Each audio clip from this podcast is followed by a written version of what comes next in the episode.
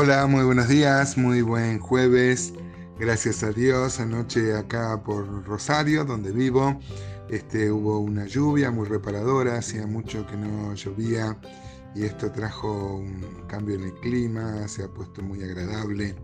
Como muchos de ustedes saben, mi nombre es Gustavo Sánchez y grabo este estos audios precisamente desde Rosario, compartiendo mi devocional y hoy teniendo el gusto de empezar el libro de Nahum, ese, ese libro que va a anunciar la destrucción de Nínive como, como tema central eh, unos cien y pico de años antes, por la prédica de Jonás. Recuerdan, los ninivitas, los habitantes de Nínive, se arrepintieron y fueron perdonados, pero pronto después empeoraron más que nunca. Nínive no se daba cuenta que era Dios quien contendía con ella. Bueno es que todos mezclen este, fe con lo que se dice acá acerca de él. Esto debería mm, dar como pavor a la persona pecadora y consuelo a los creyentes. Cada uno tome su porción. Podríamos decir que los pecadores lean y tiemblen y que los santos lean y triunfen. Encontramos acá un claro contraste entre la ira de Dios este, y la bondad para con su pueblo. La ira de, Dios contra los pecadores, con, las que, con los que rechazan su palabra, su mensaje, y la bondad y gracia para los que sí aceptan. Siempre es así, son las dos caras de una misma moneda. Uno acepta a Dios, eh, lo toma como, como su propia vida o rechaza. Dios nos deja esa, esa posibilidad.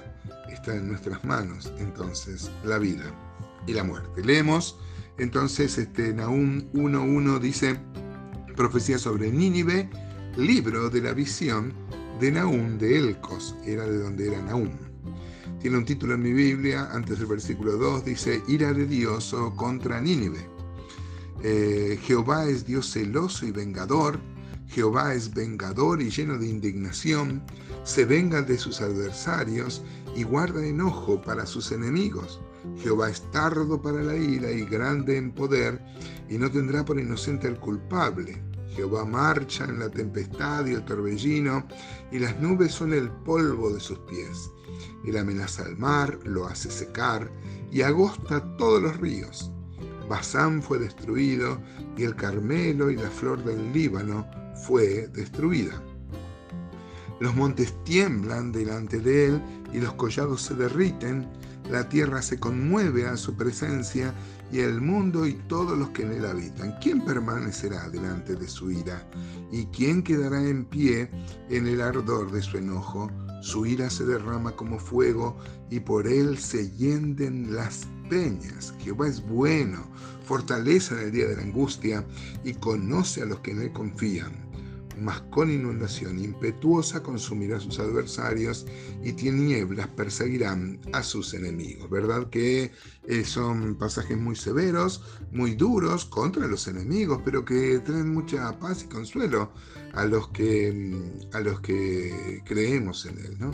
Acá vemos claramente que los atributos de Jehová como juez celoso del pecado, pero misericordioso a su pueblo creyente, esto debiera inspirarnos confianza.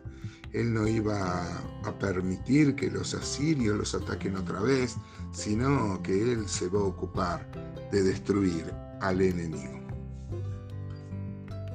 El párrafo empieza muy duro diciendo que Jehová es Dios celoso y vengador, es celoso eh, de nosotros, ¿no? Él no comparte con nadie eh, su, su gloria. Y en esto quiere decir que no tenemos que tener otros dioses, como muchas veces tenemos, ¿no? Si somos francos y nos miramos nuestro corazón, muchas veces hacemos compartir a Dios el trono que debe tener en nuestro corazón con otras cosas, con otras idolatrías, con las pequeñas traiciones que hacemos al Señor, ¿no? Dice el versículo 3, Jehová es tardo para la ira, grande en poder y no tendrá por inocente al culpable. Así que encontramos una sentencia eh, muy, muy dura, pero muy alentador, porque dice que es tardo para la ira. Así tuvo este, había perdonado a Nínive automáticamente con su arrepentimiento en los tiempos de Jonás, ciento y pico de años antes, pero ahora que ellos se olvidaron de ese pacto que Dios había establecido con ellos, em, se volvieron a entregar a la idolatría, al pecado, y ahora iban a recibir el castigo, el castigo severo, y así se manifiesta Dios. Este, dice que él amenaza el mar, lo hace secar, seca los ríos, los mares, y Basán, por ejemplo, que eran tierras muy fértiles, y el Carmero, que eran, que eran famosos por su fecundidad, eh, dice acá que va a ser destruida. Esto nos recuerda devocionalmente cómo el Señor dominaba el mar y cómo Dios es el Señor de la naturaleza que Él mismo ha creado, ¿no? Dice el versículo 6, ¿quién permanecerá delante de su ira y quién quedará en pie en el ardor de su enojo? Su ira se derrama como fuego y por él se hienden las peñas. Note, amado hermano, amada hermana, la severidad con que Dios se presenta. Muchas veces uno puede creer que es un Dios vengador, pero es un Dios de amor que había ya perdonado y que su paciencia eh, si bien es muy dilatada, no es infinita. Un día la paciencia de Dios se acaba. Lo mismo va a pasar con este mundo, ¿no? Que, este, que se cree que puede insultar, dar las espaldas a Dios, hacer a Dios objeto de su burla y de su escarnio. Un día Dios va a tomar venganza, claro que sí. Miren como el 7 lo dice claramente, Jehová es bueno, fortaleza en el día de la angustia y conoce a los que en Él confían. Hay un permanente contraste en estos párrafos donde habla de la severidad, de la ira, la justa ira de, Dios, pero la contraparte, que Él es, este, es, bueno, es quien eh, nos escucha en el día de la angustia y no iba a permitir que otra vez los asirios invadan este, a Jerusalén. No es así, con Dios no se juega, ¿no?